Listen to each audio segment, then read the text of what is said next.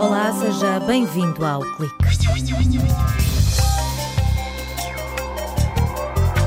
Em 2100, as ondas de calor e as tempestades com chuvas intensas e trovoadas vão ser cinco vezes mais frequentes. Um estudo do Departamento de Física concluiu ainda que na região de Mercado do Douro, os produtores de vinho vão ter de adaptar as castas às mudanças do clima. Einstein, o bom gênio, está em destaque na rubrica Horizonte Aparente. O físico Carlos Herdeiro desvenda-nos uma face menos visível do conceituado cientista. Um grupo de alunos da licenciatura em Engenharia Eletrónica e Telecomunicações da Universidade de Aveiro criou um robô com o objetivo de apoiar a missão dos bombeiros e da proteção civil. O protótipo incorpora vários sensores e foi construído com recurso a impressoras 3D. Em 2015, Portugal teve sete ondas de calor. Já este ano, o mês de abril, foi o mais quente dos últimos 86 anos. A cada ano se batem recordes. E o pior ainda está para vir. Um estudo do Departamento de Física da Universidade de Aveiro olhou para as temperaturas atuais e, com base em cenários de alterações climáticas, simulou como será o clima da Península Ibérica em 2100. A conclusão a que chegamos, com algumas variações entre vários pontos da Península Ibérica, é que vai haver aumentos tipicamente de 5 dias por ano de onda de calor para de 30 a 80 dias por ano de onda de calor. Portanto, a tendência é essa, é que começamos a ter também ondas de calor com temperaturas elevadas nas estações intermédias, nomeadamente primaveras e outono e ondas de mais longas. O físico Alfredo Rocha adianta que em Portugal os investigadores analisaram as cidades de Lisboa e Porto, no litoral, e duas no interior norte e sul, Bragança e Beja, mas também os gigantes espanhóis, como Madrid, Barcelona ou Sevilha concluíram que os locais onde hoje se registram temperaturas mais elevadas são aqueles que no futuro serão ainda mais quentes. A maior preocupação é com as cidades do interior. Nós aqui nas costas, quer na costa oceânica, portanto, do Portugal e do norte de Espanha, o efeito do mar atenua um bocado essas mudanças, mas mesmo assim vamos ter muitos mais dias de calor nessas regiões. Obviamente no interior, onde a temperatura se espera que aumente 5, 6 graus até 2100, aí uh, os resultados são muito graves. O estudo avaliou ainda a frequência e a intensidade das tempestades que produzem chuva forte e trovoadas.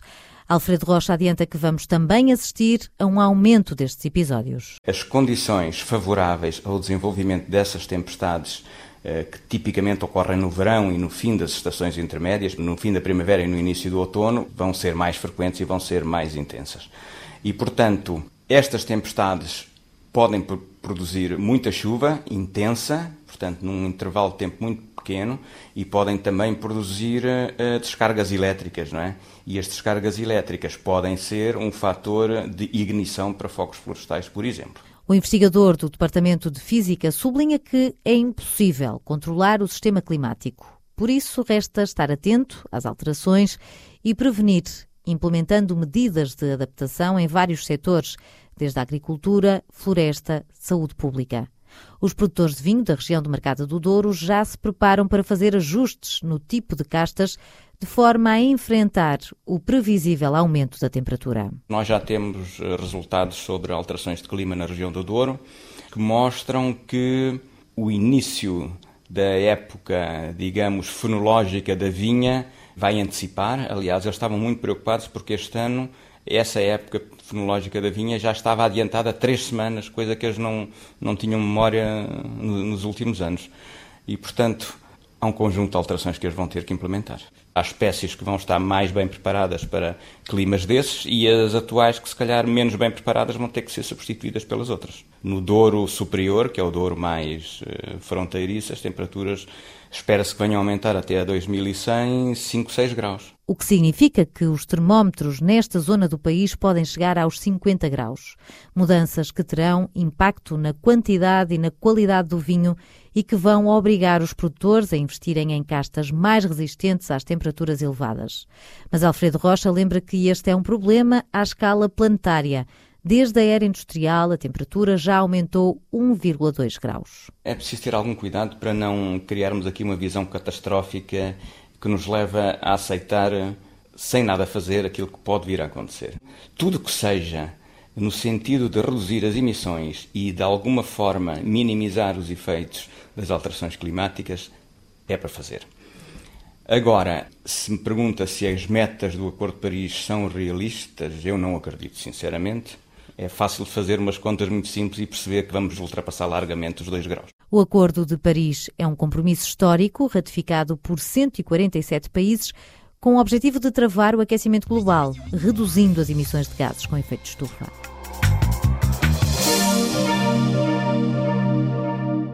É um nome que dispensa apresentações, mas será que sabe tudo sobre Albert Einstein? Confira alguns pormenores sobre a vida do autor da equação mais famosa do mundo, com Carlos Herdeiro, docente e investigador no Departamento de Física da Universidade de Aveiro. A revista Time escolheu Albert Einstein como uma pessoa do século XX. Tal escolha foi feita pela sua obra científica extraordinária e revolucionária, mas também pelo seu lado humanitário, em particular o seu pacifismo. Estas duas características construíram a imagem pública de Einstein, de olhar meigo mas profundo e cabelo desgrenhado, o paradigma do bom gênio. É por isso surpreendente que, na série televisiva Genius, produzida pela respeitável National Geographic, a primeira cena em que aparece Albert Einstein o revela em pleno ato sexual com a sua secretária Betty no ano de 1922, num dos vários affaires extraconjugais de Einstein que a série retrata.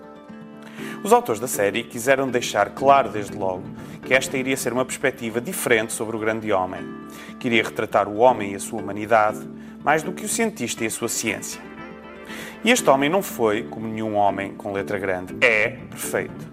Foi um homem com uma relação conturbada com a primeira esposa, Mileva, retratada como tendo sido importante nas primeiras grandes descobertas de Einstein, de 1905, mas a quem Einstein nunca terá dado o devido reconhecimento, a quem acabou por trair, levando ao colapso do casamento e uma relação difícil com os filhos.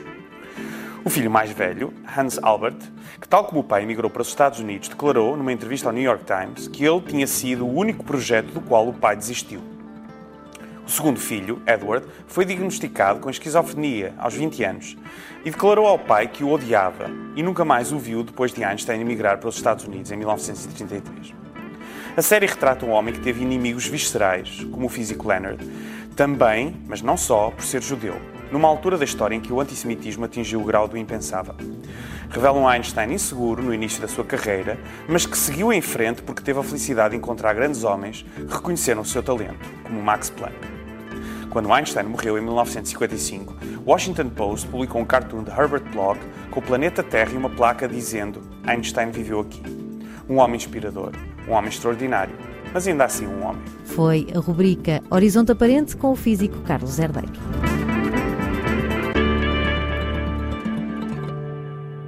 O desafio foi lançado a 15 alunos da licenciatura em Engenharia Eletrónica e Telecomunicações. Tinham um semestre para dar forma ao que tinham aprendido. O resultado é um robô. O sonho que comanda estes jovens na casa dos 20 anos é a vontade de criar uma ferramenta de apoio aos bombeiros e à proteção civil. Tem quatro motores para, para a parte da locomoção, depois tem um sistema de rotação 3D para operar o nosso sensor que nos permite criar um, um modelo tridimensional. Além disso, tem um, processamento dentro dele para se conseguir operar e conseguir depois ter uma parte ainda de comunicação com o exterior através de uma antena Wi-Fi e depois tem vários sensores para medir temperatura, umidade, concentração de monóxido de carbono, detectar chamas. Pedro Martins, um dos criadores do robô, explica que a equipa usou impressoras 3D para construir a estrutura externa do protótipo em PLA instalando depois vários sensores. O aluno da Universidade de Aveiro revela que o robô não tem câmara e, para se orientar, mede a distância dos objetos que estão à sua volta e assim constrói um mapa tridimensional do local. O que o robô usa é um, sistema óptico, chama-se LIDAR, que lhe permite com precisão detectar o relevo. O nosso interesse está mais em detectar formas e de conseguir perceber dentro do edifício se existem zonas em que tem buracos, existem zonas em que tem detritos ou demonoramentos ou não. Uh, o interesse passa por criar um relevo do interior e não uma fotografia do interior, porque a fotografia, uh, num cenário de muito fumo, num cenário de baixa visibilidade, baixa luz, irá sempre carecer de, de, da ideia de profundidade. Neste momento, o robô adquire informação em tempo real e envia esses dados para um computador que deverá estar a uma distância máxima de 150 metros. O protótipo funciona através de comandos. O computador envia um comando através de uma aplicação que nós criamos para o computador e depois ele recebe esse comando através de, do Wi-Fi e executa. O objetivo final é que ele tenha processamento interno e consiga se orientar usando os vários sensores no, no meio e que tenha um algoritmo que lhe permita tomar decisões inteligentes e agir de forma autónoma. Ainda não acontece hoje. Um objetivo que os jovens querem alcançar até outubro, com apoio financeiro do Departamento de Engenharia Eletrónica, Telecomunicações e Informática, do Instituto de Telecomunicações e o patrocínio de duas empresas, os alunos investiram 850 euros na prova de conceito. Toda a tecnologia que estamos a usar funciona, ele não está preparado para condições extremas. Agora, para passar para um cenário crítico, é uma questão de termos mais orçamento para conseguir adquirir material com mais qualidade e fazer uma proteção do robô para, para essas condições. A nossa ideia agora é melhorar o produto e depois, numa fase mais posterior, um, pensar na parte da comercialização, que era algo que também nos agradava. Pedro Martins garante que não existe nada no mercado que tenha um preço acessível e que possa ser usado para indicar um caminho seguro às equipas de busca e salvamento. O estudante enumera os cenários em que pode ser útil usar este robô, que tem cerca de 30 centímetros de comprimento e 23 centímetros de largura. A nossa ideia inicial começou por ser para ajudar os bombeiros ou a proteção civil em cenários de incêndio, de terremoto, em que hum, é perigoso enviar pessoas dentro de um edifício que esteja parcialmente desmoronado.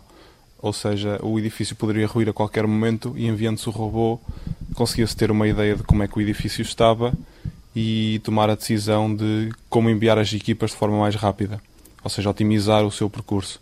Mais tarde começámos a perceber que também poderia ter interesses noutras áreas, como exploração de minas e grutas, por exemplo, em navios para fazer a verificação de algumas zonas de difícil acesso.